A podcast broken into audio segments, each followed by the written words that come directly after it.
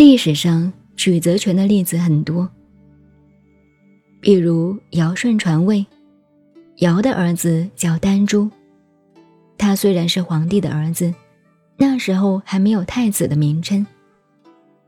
所谓丹朱不孝，大不如他的父亲，其实也没有大坏处，只是顽皮。尧用尽了种种方法教导他。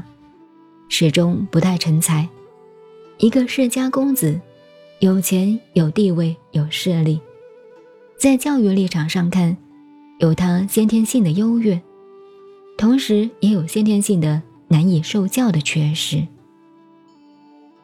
据说，尧为了这个儿子，发明了围棋，以此来教他的儿子，训练他的心性能够神秘宁静下来。但是朱丹在下棋方面也没有达到国手的境界，到底还是无效。因此，尧把地位传给了舜，历史上称为公天下。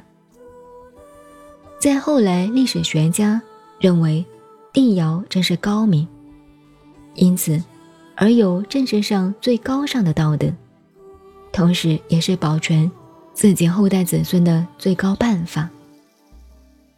如果当时由朱丹继位做了皇帝的话，也许可能是作威作福，反而变得非常坏、非常残暴。那么，尧的后代子孙也可能会死无桥类了。他把天下传给了舜，反而保全了他的后代，这便是。选择权的最高运用的道理。现在再举三则历史实例。